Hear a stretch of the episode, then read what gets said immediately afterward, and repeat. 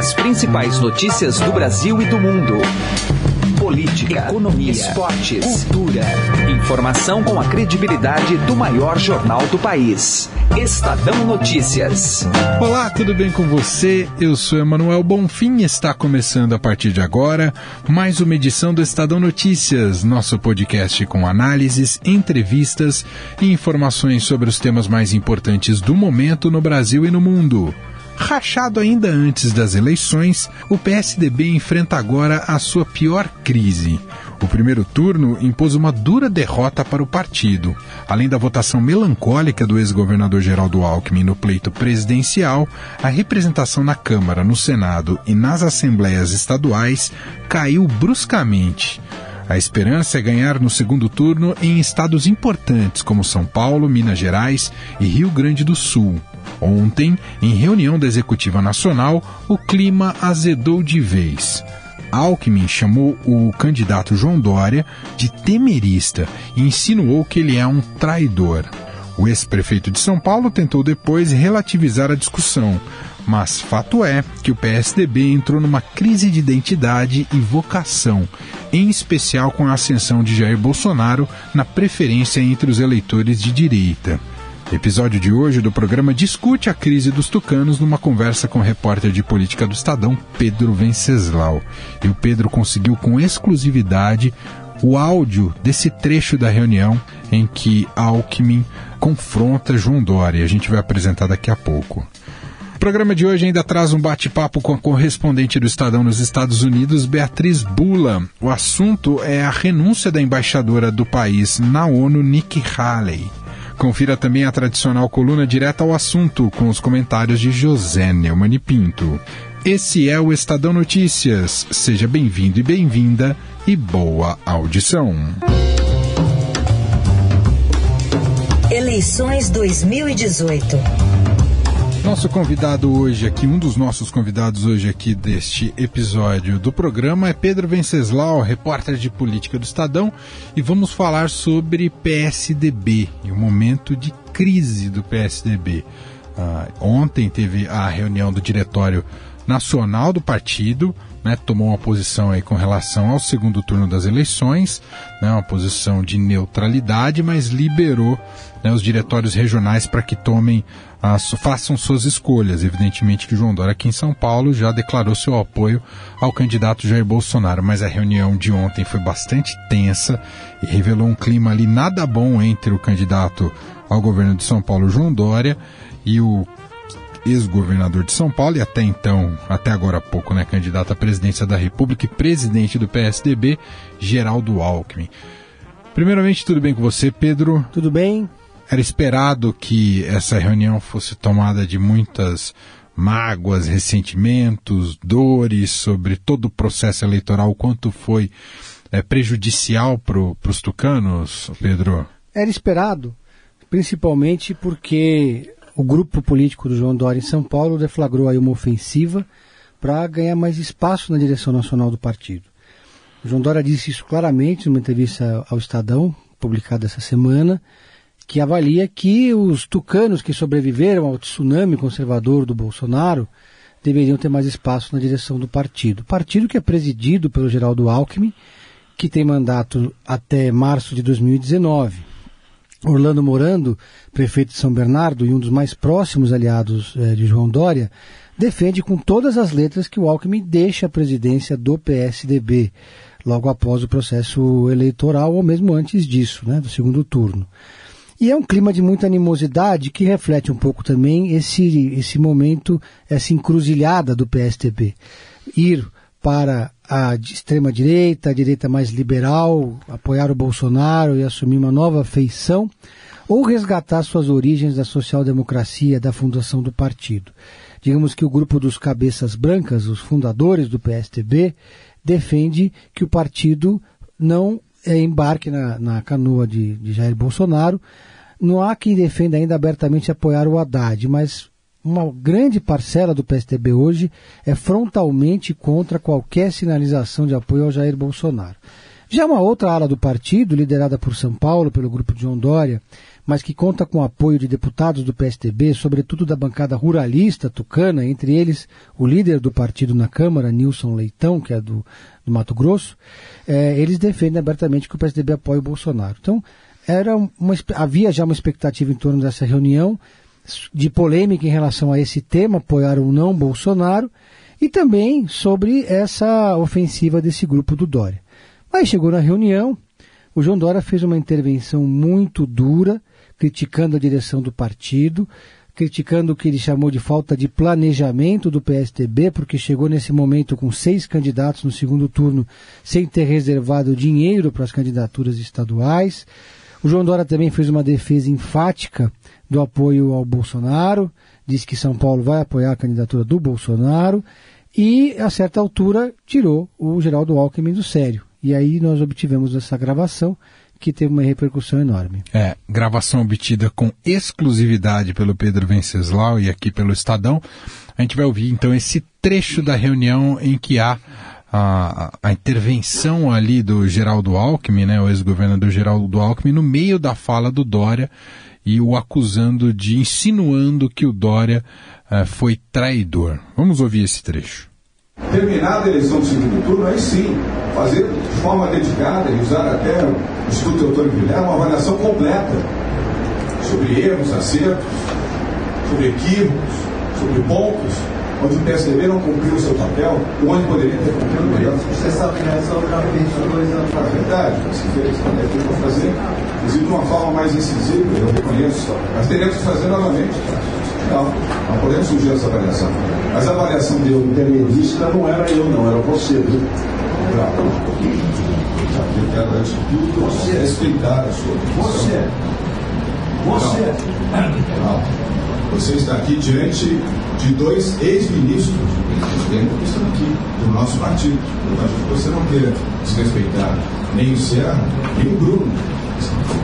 Fizeram parte desse governo e nem porque foram bons ministros. Bruno foi um grande ministro, Serra foi um grande ministro. Outros participaram e o Luiz é. Vamos ter é, discernimento em relação a isso, e calma, e calma, discernimento e equilíbrio. Aliás, sempre foi uma característica do PCP. Agora nós. Traidor eu não sou. Claro, nós vamos ter uma conduta com calma e equilíbrio. Estou tratando tudo aqui com calma e equilíbrio, não de forma passional. Muito bem, ouvimos então um trecho aí em que o Alckmin intervém na fala do, do candidato a governo do estado de São Paulo e ex-prefeito João Dória. Primeiro o acusa de temerista, né? E você vê que é um Alckmin muito diferente daquele que a gente conhece, né? Surpreendente. Principalmente a parte do você, né? Um você. É, repetiu, né? Várias vezes. E depois quando insinua que ele traidor eu não sou, traidor né? eu não sou. Foi uma fala que quem conhece o Alckmin ficou muito surpreso, porque não é do temperamento do Alckmin. Ele realmente, para ter uma atitude como essa, devia estar muito irritado, né? Muito irritado com o João Dória. Deve estar engasgado, né, Pedro? Engasgado, porque o João Dória foi uma criação política do Geraldo Alckmin, no momento em que o PSDB discutia quem ia ser o candidato a prefeito em 2016. Havia um grande movimento de um grupo do PSDB, que é os fundadores do partido, o pessoal que eles chamam de Higienópolis ali, né? Tinha o ex-presidente Fernando Henrique Cardoso, o ex-ministro José Gregório, José Serra, todos eles queriam lançar o André Matarazzo na disputa pela Prefeitura de São Paulo. E esse grupo nunca teve muita afinidade com o Alckmin. O Alckmin veio é, de uma aliança com Covas, foi vice dele, construiu sua própria estrutura política como vice-governador, depois como governador, não foi, nunca foi parte, digamos assim, dessa mesma panela. E essa articulação política irritou muito o Alckmin na época, que então optou por lançar o João Dória como candidato a prefeito de São Paulo e apoiou o João Dória nas prévias. E o João Dória aproveitou muito bem essa oportunidade, venceu as prévias é, com tranquilidade, foi eleito prefeito em primeiro turno, mas depois, logo que assumiu a prefeitura, iniciou um projeto mais ambicioso de poder.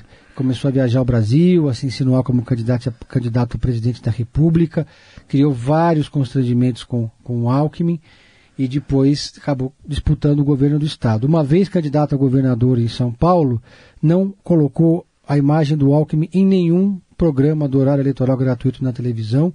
Das mais de 20 agendas do Alckmin, participou apenas de quatro ou cinco com ele aqui em São Paulo, enquanto em Minas Gerais, por exemplo, o candidato do PSDB, Antônio Anastasia, esteve ao lado do Alckmin 100% das agendas do Tucano no Estado. E agora isso, né? Então eu acho que. É, e lembrar ainda do fato, né? Pra, fechou com chave de ouro a campanha, chave de ouro entre aspas aqui, né? Falou em voto em solidariedade voto ao Alckmin. Solidariedade, uma declaração constrangedora no dia da votação. O clima já estava péssimo, eu acompanhei a votação no domingo. Eles nem foram no mesmo veículo, embora o Dória tenha insistido para ir lá votar junto com, com o Alckmin.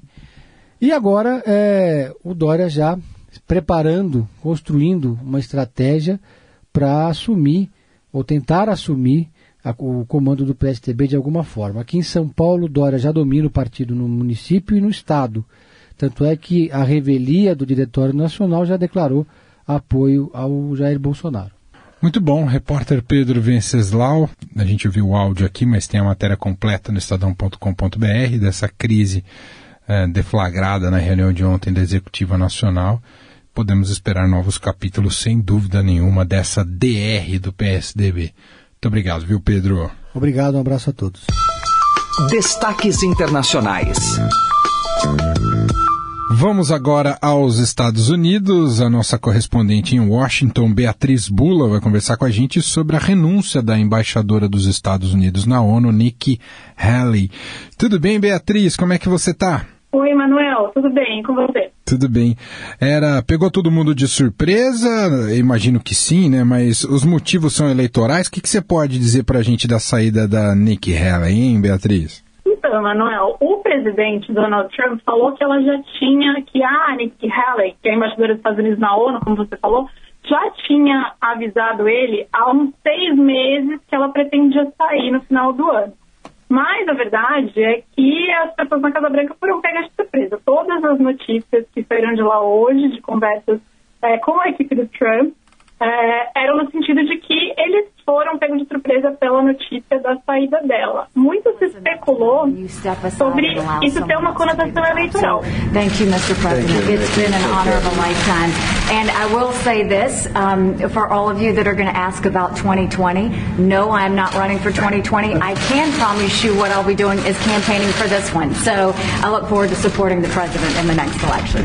Porque ela está deixando o governo há um mês é, das eleições de meio de mandato, que são chamadas aqui de midterm, que é quando os americanos elegem é, um novo Congresso. E a expectativa nessas midterms é que o, os republicanos, que são um partido de apoio ao presidente Donald Trump, eles percam a maioria na Câmara dos Deputados. É, mantenham no Senado, mas percam na Câmara. Então, muito especulou o timing, ela sair antes dessa eleição, quando os republicanos vão deixar de ter maioria. Será que daqui há dois anos ela vai querer concorrer à presidência, porque ela ganhou um papel de destaque dentro desse governo Trump. Ela foi capa de revista, como uma mulher muito poderosa dentro do governo Donald Trump, encampando aí uma política né, do, do, do Trump na ONU.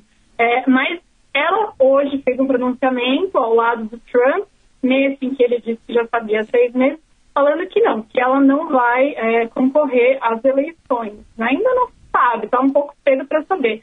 É, mas ela disse que não. É, esse, aqui no Brasil, esse não muitas vezes é sim. Na política americana também, Beatriz? É, o que acontece é que na política as coisas mudam muito rápido, aí e aqui, né? então não dá para saber o quanto esse não é firme. Ela disse que não, que ela só iria trabalhar na campanha eleitoral, em um sinal de que ela apoiaria o presidente Trump. É, mas a verdade é que ela ganhou muito, muita. Ela ganhou um espaço muito grande é, assumindo esse cargo de embaixadora dos Estados Unidos na ONU. É, mas algumas outras pessoas falaram que não, que ela vai se dedicar ao setor privado, porque ela já está há alguns anos no serviço público, ela foi governadora é, da Carolina do Sul antes de ser embaixadora dos Estados Unidos na ONU. Então, que ela já estaria há oito anos é, no, no, em carreira do governo e que ela quer agora ir para o setor privado para ganhar dinheiro. Muito bem. Já se especula quem será o próximo ou a próxima a ocupar esse posto, ô, ô Beatriz? Alguns nomes começaram a aparecer, mas é, o presidente Trump disse que vai decidir só nas próximas duas ou três semanas. É, e a verdade é que o presidente Trump ele ouve poucos conselheiros dele. Então, os nomes que começaram a aparecer são nomes ventilados ali pelos conselheiros dele, é, mas todos eles costumam dizer que o Trump, na hora H, decide o que ele vai fazer por ele mesmo, né? Ele não ouve muito a assessoria dele, que deixa o pessoal da Casa Branca um pouco em pânico. Claro. É, então ainda não se sabe quem vai ser. Mas o fato é que é um cargo complexo, porque o Trump, ele, no último discurso dele na, na Assembleia Geral das Nações Unidas, em setembro, lá em Nova York, ele falou ali qual que é o papel que ele vê a ONU. E ele tem um governo muito voltado para dentro, para as questões domésticas, para o nacionalismo, né, um, um, nacionalismo americano. Foi assim que ele ganhou a eleição de 2016. Então isso afasta um pouco os Estados Unidos é, de um papel é, mais de protagonismo na ONU. Né? Ele falou na ONU que ele rejeita o globalismo. Então, seja quem for que assuma esse cargo, vai precisar estar muito em linha com o que o presidente pensa. E a Nikki Haley, aparentemente, ela assumia esse papel de passar ali na ONU de forma muito contundente as políticas do Trump na área internacional, apesar de ter admitido já, ela chegou a admitir em artigo, inclusive no Washington Post, há um mês mais ou menos, que ela já teve desavenças com o Trump. Então também se especula muito que essa saída dela não tem a ver com um desgaste ali com essa presidência que é bem é, intensa, digamos assim, do presidente Donald Trump. Muita gente já saiu desde que ele entrou é, na Casa Branca. Muito bem. Está aí o relato de Beatriz Bula, correspondente do Estadão nos Estados Unidos, em Washington, contando um pouco mais sobre a saída da Nick Haley e vamos acompanhar os desdobramentos e próximos passos, porque isso tem uma relação direta com a diplomacia norte-americana. Muito obrigado, viu, Beatriz? Um abraço. Um abraço, Manuel. Direto ao assunto, com José Neumann e Pinto.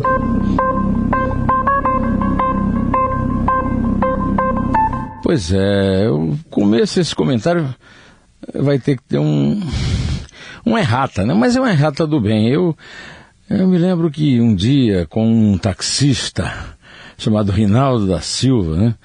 Ele me propôs e eu topei. Não reeleja ninguém, né? Uma campanha que o Modesto Cavalhosa adotou também e que no fim eu achei que tinha perdido sentido quando os partidos tomaram as rédeas das eleições. Qual não foi minha surpresa ao acompanhar a apuração dos votos do primeiro turno, descobri que estava havendo, ao contrário do que eu esperava, uma renovação bastante significativa da Câmara. Inclusive o o Raíssen Abac, meu parceiro no, no Jornal Eldorado, me chamou a atenção para o fato de que a maioria dos processados em inquéritos de corrupção, principalmente na Lava Jato, não voltou à Câmara, né, que é, vamos dizer, o palco realmente do poder. E nesta terça-feira, 9 de outubro, eu acompanhei com muita alegria né, os títulos da edição da política do Estado de São Paulo. Né?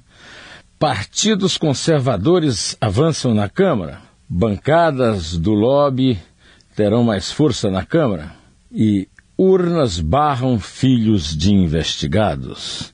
São duas realidades novas que eu tenho que aplaudir, né? Não que eu seja a favor das bancadas do lobby, não é isso. É que os partidos sofreram na pele a lição que o eleitor quis dar. Os partidos estão acostumados a mandar como se fosse numa ditadura na democracia brasileira, no nosso Estado Democrático de Direito. As bancadas de lobby estão desafiando os partidos. Não é o melhor caminho para a democracia, talvez, mas é uma boa ocasião para os partidos tomarem um pouco de juízo, né? Quando eles usam a palavra conservador ou de direita, eu não acho muito adequado. Né? De fato, a sociedade brasileira é mesmo conservadora, né? mas eu acho que mais do que conservador, de direita, o eleitor que consagrou o Bolsonaro, na verdade, 49 milhões e tanto, né? esse eleitor votou contra o Lula e até, vamos dizer, aquilo que cheire a Lula, né? Além do mais, os filhos dos condenados também foram barrados, desculpe, dos investigados, alguns condenados outros, o que impede que a família trabalhe unida pelos pais delinquentes. José Neumann e Pinto, direto ao assunto. Estadão Notícias. Há 72 anos, a PUC São Paulo faz do ensino de excelência um bem social. A pós-graduação da PUC São Paulo, além de ser referência internacional, é uma das que mais formam mestres e doutores no Brasil. Seja PUC. Processo seletivo, mestrado e doutorado. Inscrições até 26 de outubro pelo site pucsp.br. Estudar na PUC São Paulo não é algo que faz parte de um momento da nossa vida, faz parte da nossa história. Estadão Notícias. O Estadão Notícias desta quarta-feira vai ficando por aqui. Contou com a apresentação minha, Emanuel Bonfim, produção de Gustavo Lopes e montagem de Afrânio Vanderlei. O diretor de jornalismo do Grupo Estado é João Fábio Caminoto. De segunda a sexta-feira, uma nova edição deste podcast é publicada. Tem tudo no blog Estadão Podcasts. Lembrando que estamos no Spotify, na Deezer, no, no Google Podcasts, em qualquer agregador de podcasts, você pode acompanhar a gente e mande seu e-mail para podcast@estadão.com. Um abraço para você, uma excelente quarta-feira e até mais. Estadão Notícias.